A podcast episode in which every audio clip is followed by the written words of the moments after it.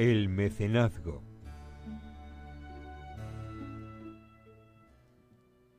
Bueno, bueno. Eh, a ver, lo primero os quiero hacer una preguntita, que yo sé mucho de empezar con preguntas. ¿Qué lenguas cooficiales tenemos en España? A ver, catalán. Catalán, El, el- el euskera. el euskera, el vasco, el gallego. El gallego. el gallego. No sé si el valenciano se considera. No lo sé. Y luego, eh, el, bueno, no, ese no es una lengua, voy a decir canario, pero no es una lengua. es un dialecto. Pues existe una más, una lengua cooficial que es cooficial en Cataluña, que es el aranés. No sé si os suena. no, No. ¿Qué va? desconocido. Pues el aranés es eh, la lengua que se habla en el Valle de Arán, que es, una, es la zona de Cataluña, bueno, una zona de Lérida que se encuentra eh, en los Pirineos, ya en la zona norte de los Pirineos, es decir, un poco ya casi en Francia. Y eh, en, el Valle de Arán, que es una pequeña comarca que seguro que os suena a Vaqueira Beret, Ujú. pues eso es el Valle de Arán, todas esas zonas de esquí en Cataluña y demás. Pues allí es oficial el aranés, como hemos, como hemos dicho. Y de hecho en Cataluña existen tres idiomas oficiales, catalán, castellano y aranés. Qué ansiedad, qué idioma. Sí, sí. La verdad es que sí. ¿Y qué pasa? ¿De dónde surge este aranés y, y- y- y demás? El aranés es, es- es una lengua occitano-romance, es decir, viene de las lenguas de la zona sur de, de Francia, de lo que se considera Occitania, y está un poco mezclada con el latín y demás. Eh, siempre el Valle de Arán fue un terreno entre, de disputa entre el, el reino de Francia y la corona de Aragón. Hasta que a, a mediados del siglo XIV finalmente pasó a la corona de Aragón, pero con una serie de acuerdos que mantenían los privilegios de, de la gente y de los pueblos del Valle de Arán y de sus estatutos, su lengua y demás. ¿Qué ha pasado? Que esta lengua, eh, el aranés, se ha mantenido eh, desde esos tiempos hasta el día de hoy. De hecho, dentro de las lenguas occitanos romances, como hemos hablado, es la lengua que, que está más viva y en el Valle de Arán es, es- es- es prácticamente la lengua materna de la mayoría de personas que habitan en él. Eh, mm, vamos a hablar luego de muchas más, muchos más idiomas y, muchas más lenguas que, se desconocen a lo mejor un poco en España, pero el aranés eh, es como la que tiene más importancia a nivel institucional, porque de todas que, la- las que vamos a hablar, es la única que, se trata como lengua cooficial, es decir, es la más protegida y, y- de hecho está a la misma altura que puede ser catalán, el gallego, aunque lo hablen 6.000 personas, que es nada. Pero siempre han, mm, su población siempre ha mantenido eh, una preocupación por esa lengua y desde las instituciones se ha, se ha protegido. Tanto es así que, que en los carteles de, del valle, en los nombres de las calles y demás, está todo en aranés. No está en castellano ni está en catalán. De hecho, ahora eh, se ha perdido un poco, se está empezando como a perder un poco más el aranés a partir del siglo XX, un poco como siempre por la globalización. Es decir, el Valle de Arán, hemos dicho que está en los Pirineos, entonces siempre ha sido una zona muy poco accesible, haciendo que entrara poca gente de, de fuera, hasta que a partir de los 2000 empezaron a construir túneles, empezó el turismo de esquí, Vaquira Verés y tal, y eso está haciendo que el aranés se- mm, no se esté perdiendo, porque ya hemos dicho que es una lengua muy protegida, pero a día de hoy la gente del Valle de Arán no solo habla aranés, como antes, también hablan catalán y castellano, porque viene mucha gente de fuera a trabajar, muchos turistas, y todo eso hace que se mezcle un poco más.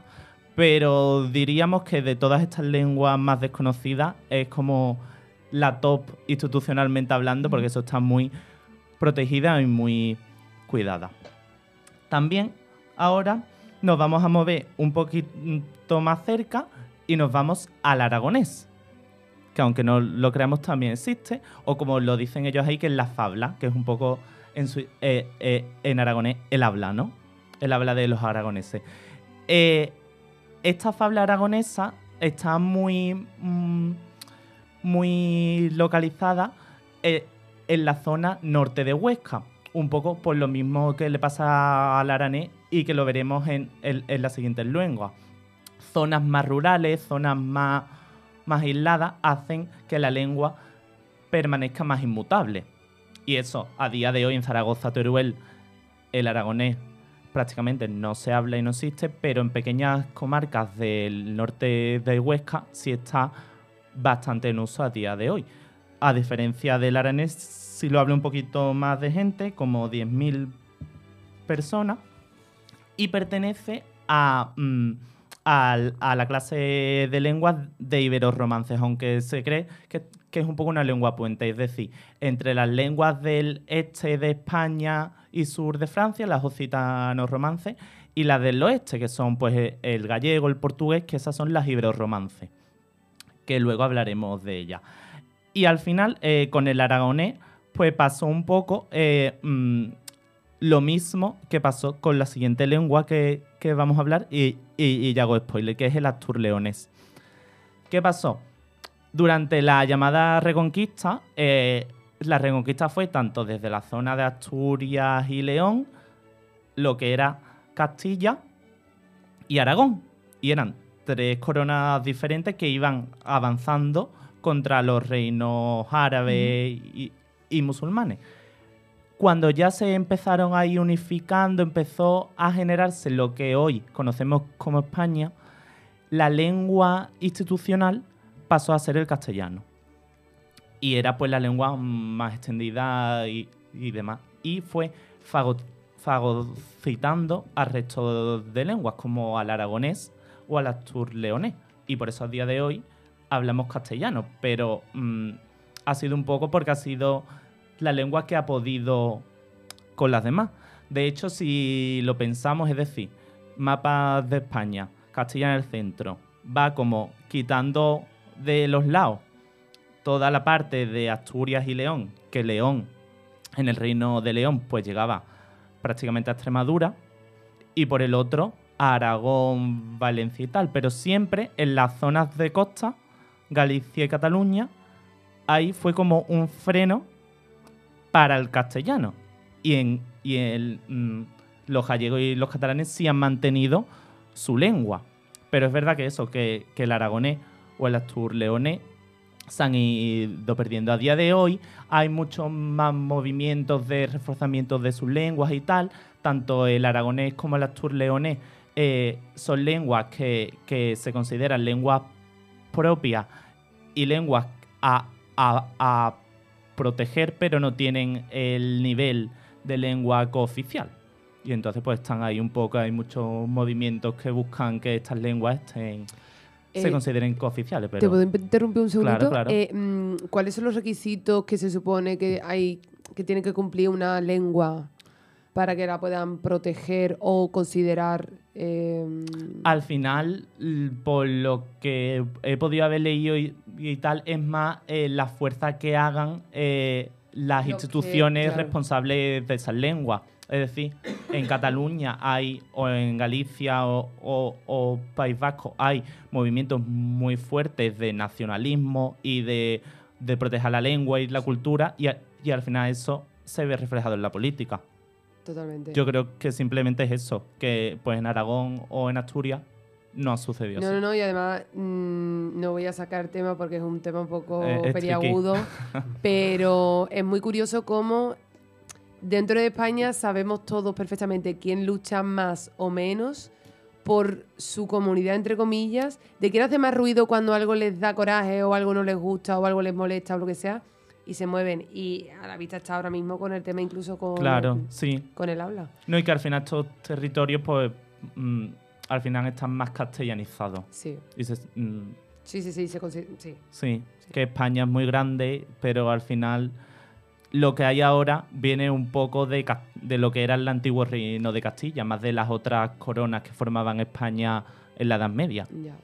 Pero, Entonces, claro Y el pequeño inciso que voy a hacer es que me parece fascinante cómo se puede crear un, dialecto, un habla, un, un, o sea, eh, cuánto tiempo, cuántos años, cuántos siglos habrá tenido que pasar para que entre tantos diferentes idiomas, tanta gente que haya pasado por un mismo sitio, eh, todas las vivencias, las experiencias tal, hayan creado y nos hayan dejado ahora mismo.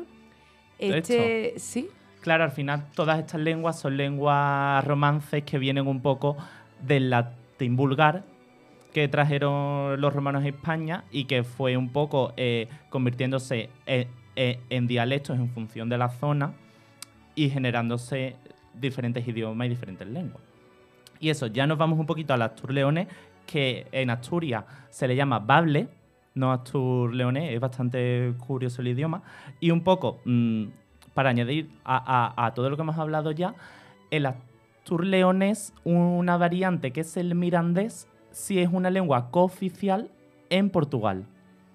Es decir, porque el reino de León, bueno, primero fue el reino de Asturias y conforme fue avanzando se convirtió en el reino de León. Cogió parte de Portugal, eh, León, Zamora y Salamanca actualmente e incluso Extremadura. Pues en Miranda del Duero, en Portugal, eh, se habla un dialecto del asturleonés que es el mirandés. Y en Portugal el mirandés es una lengua cooficial. Porque eh, allí en Miranda del Duero sí se ha mantenido mucho y está muy protegida. Me encanta el nombre. Mirandés, Miranda del Duero. Me encanta. La verdad que es muy chulo. Muy musical. Sí. y ahora nos vamos a ir a uno que a mí me ha hecho muchísima gracia porque es que es muy... Mm, para mí viene un poco de la nada, pero tiene su, su sentido y todo, pero te quedas como wow. Es, eh, eh, en, un, en una zona de Cáceres en la zona del Valle del Jálama, se habla la fala del Jálama. Esta lengua eh, se habla solo en tres pueblos que hay en el Valle del Jálama. Y en cada uno de los pueblos tienen como un dialecto diferente. Eh, son San Martín de Trevejo, Eljas y Valverde del Fresno. Todo es en la zona norte de Cáceres, muy pegada a Portugal. Y bueno, en función de del pueblo, ellos hablarían de lagarteiro si, si viven en Eljas, mañego si son de San Martín o valverdeiro si son de Valverde del Fresno, pero todo eso se engloba como la fala.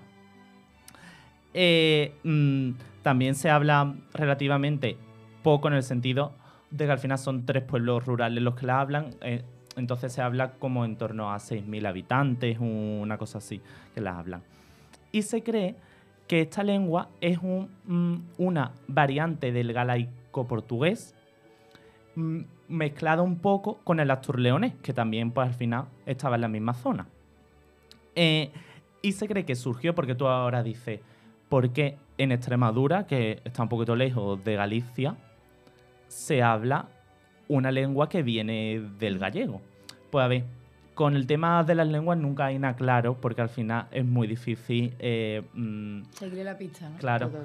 Pero se cree que eh, viene de. Eh, durante la Reconquista, mandaban a señores gallegos del Reino de Galicia a Extremadura a seguir luchando contra los musulmanes y se fueron aceptando ahí. También esa, esa zona del Valle del, del Jálama, como todas las que estamos viendo, está un poco aislada y se mantuvo esa lengua, esa fala pura, que se fue mezclando con el asturleonés y con el portugués que estaba al lado, surgiendo lo que hoy es la fala del Jálama, que mm, tampoco está protegida obviamente, pero tiene em, se considera bien de interés cultural y también eh, en los últimos años, eso es lo bueno, que en los últimos años se está viendo como eh, las diferentes identidades y las diferentes lenguas están buscando proteger su patrimonio.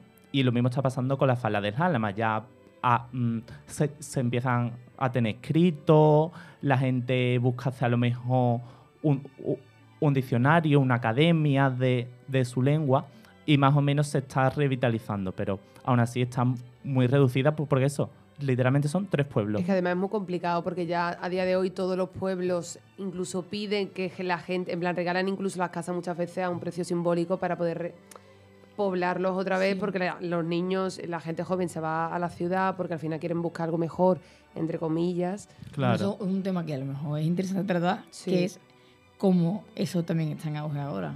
en cierto punto. Sí. El repoblar claro. eh, los pueblos. Y hay mucha gente que, que le interesa eh, dejar su trabajo, si puede Sí, porque al final tiene mejores condiciones. Te juro que te vas a un valle de eso. Es que además me lo estoy imaginando. Una, panadería allí y, y deja mi trabajo porque estoy harto. Aquí en la ciudad. Pues bueno, ahora le pido a Julio que ponga el primer audio y ahora hablamos de, uh. del siguiente temita. ¿Y eso cómo sería? Eh, ¿Cómo sería? Silbado. Silbando. Eh, ¿me, has visto ¿Me has visto por ahí una cabra que se me perdió?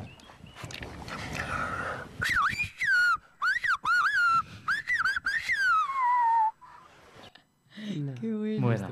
¿Sabes qué? Los pastores. Para comunicarse. Es el silbo gomero. Ay, que soy de pueblo. pues más o menos igual, pero en Canarias. Qué, eh, Es la gomera que eh, mm, la, isla de La Gomera es una isla muy montañosa, mm, en la que incluso prehispánicamente el pastoreo se daba ya y, tal. Y mm, los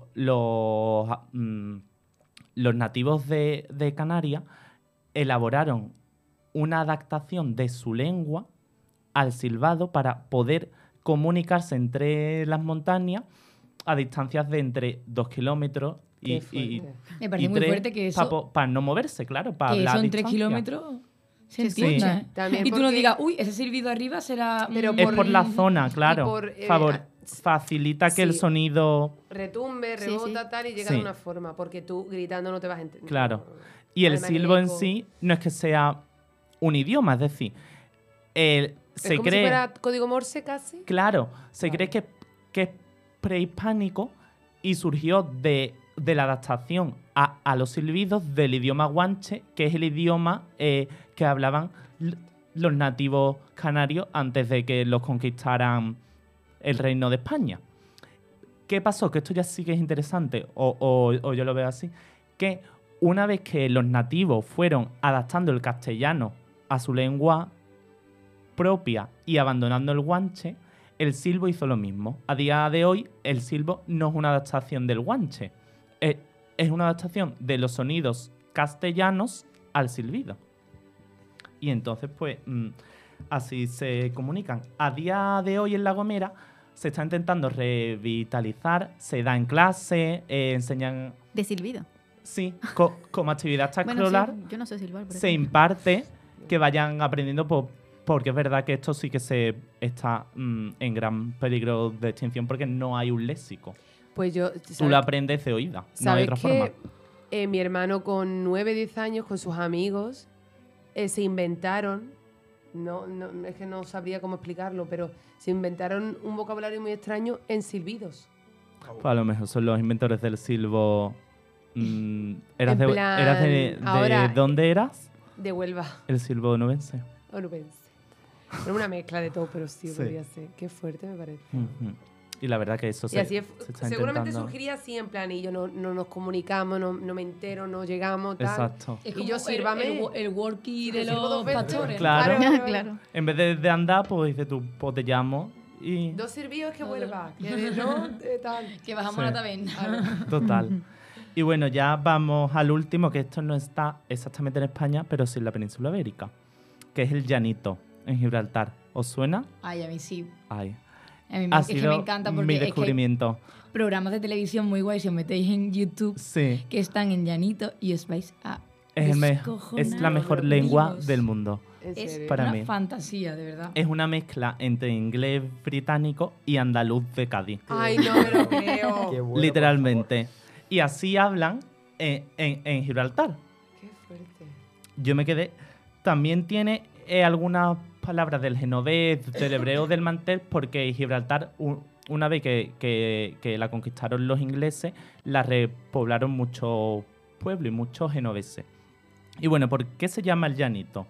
Pues mm, tiene orígenes mm, mm, dudosos, pero hay dos teorías. Una que viene del nombre de John eh, en inglés o de Gianni en italiano. Porque Ah. claro, tienen mucha influencia genovesa también. Entonces, eh, mm, mm, se cree que eso es el, origen del llanito. Pero otra teoría es que, porque en Cádiz tienen mucha guasa, como Gibraltar es un peñón, todo lo contrario a una zona llana, irónicamente a la gente de Gibraltar se la llamaban los llanitos porque estaban en un terreno muy elevado. Qué arte. Qué bueno. Es que digo, seguro que fueron los de Cádiz los que pusieron el nombre, vamos. Hombre. Y bueno, eh, sobre todo lo que más me ha gustado del llanito son las expresiones que mm, cogen literal del inglés y las pasan al español, Ay, porque claro, tienen una mezcla en la cabeza Claro. de inglés y español. Por ejemplo, esto es lo que más me ha gustado. Eh, mm, en, en inglés tú para decirte lo voy a devolver es I give you back. Pues los llanitos dicen te lo doy para atrás. Ay, te lo doy para atrás, que no me lo creo. Es como cuando tú intentabas traducir los. Fraser Ver en español Literal. literal. En Spanish English. Eh, sí, exactamente. Es que, y, y, por ejemplo, eh, eh, en Inglaterra es muy típica la carne esta en lata, que es la corn beef, pues ellos dicen carne con beef. Carne con Carne con bi. Y todas sin el bacon es Becky y, y demás. Es verdad que el llanito ahora no es que se esté perdiendo, sino que al final, es decir, es ellos hablan eh, mm, mezclando frases en inglés y frases en andaluz. Entonces, ¿qué pasa? Eh, los que son, los que serían ahora nuestros abuelos y tal, sí hablaban eh, más español, andaluz, mm, metiéndole frases en inglés. Pero con la dictadura, Inglaterra cerró la verja con la línea y solo se hablaba en inglés. Entonces ya las nuevas generaciones y demás están em- empezando a cambiar y hablan más un inglés británico metiéndole palabras en andaluz. Pero bueno, sigue ahí. También hay movimientos por favorecer el llanito y demás. Así que, mm, que yo espero que se mantenga porque mantenga, de verdad es el idioma más divertido del mundo.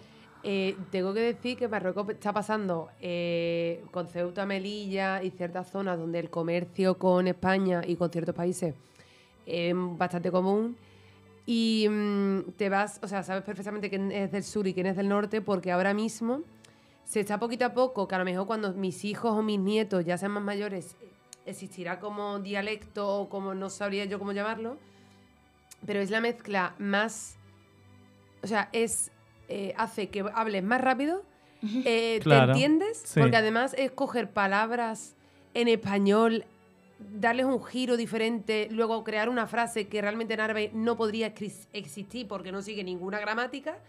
Y es una cosa súper extraña. Y me, la, me lo ha recordado y digo, puede ser que sea Claro, esto. sí, al final. El comercio, la economía, Sí, sí. el moverse un poco Claro. y el querer reírse un poquito también de Total, los demás. total. Porque en plan los estos que están aquí, que no pintan nada. Pues ahora, para despedir la sección, lo vamos a escuchar un poquito. Ay, por Ay, sí, favor. qué divertido. Y nada, antes de acabar, mandarle un besito a Dani, a mi novio, que ha sido el que me ha inspirado un poco con este tema. Y la verdad Pues que me ha gustado mucho, fascinado. ¿eh? Sí. Pues muchas gracias. Dani. gusta que la vean que está más delgadita, No, tú- ha perdido peso. no, pero the, thing is that te tira one whole morning thinking, what am I going to wear? What am I going to wear? Y viene y te ponen un apron, pum. Pues no, pues no me pongo el apron. See how lovely the color finishes con el pedacito de pescado. No, eso no es pescado. el, eh, la gallina. La gallina, sujita. De televisión, que es el que yo había visto. Es que es buenísimo. Muy viral. Eh, Si lo, si lo buscáis, os vais, os vais a reír un Qué taco. bonito pero tiene un que taco. ser de escuchar un inglés con un acento de Birmingham Pero a un además, que pasa eh, picha. pero es que ¿Qué además tiene un acento Sí, eh, sí. muy Perfecto, perfecto. Habla muy bien mm, en inglés. Claro, porque Pero luego de escuchas y repente- dices inglés, inglés, inglés, y de repente es que me voy a poner, tal. Te suelta un gaditano curioso Sí. Sí, sí. Y te ves a, mm, a- a señores de 80 años que están hablando en andaluz de la línea y, y de repente empiezan a hablar en inglés, En un inglés perfecto, perfectamente total. y Qué flipas. Qué fuerte. Bueno, pues muchas gracias. Nos ha encantado, Enrique. Ah, es súper chulo, la verdad. Eh, y además, es lo que decíamos, que le has dado un giro súper interesante y nos han contado. Para mí, yo lo único que conocía era el, el llanito, pero al final, porque ya lo había hablado en la universidad y demás, y los demás no tienen ni idea. Y la verdad es que ha estado bastante, bastante curioso. igual, sí, sí, sí. Me alegro, me Y espero que los compis también les haya, les haya gustado.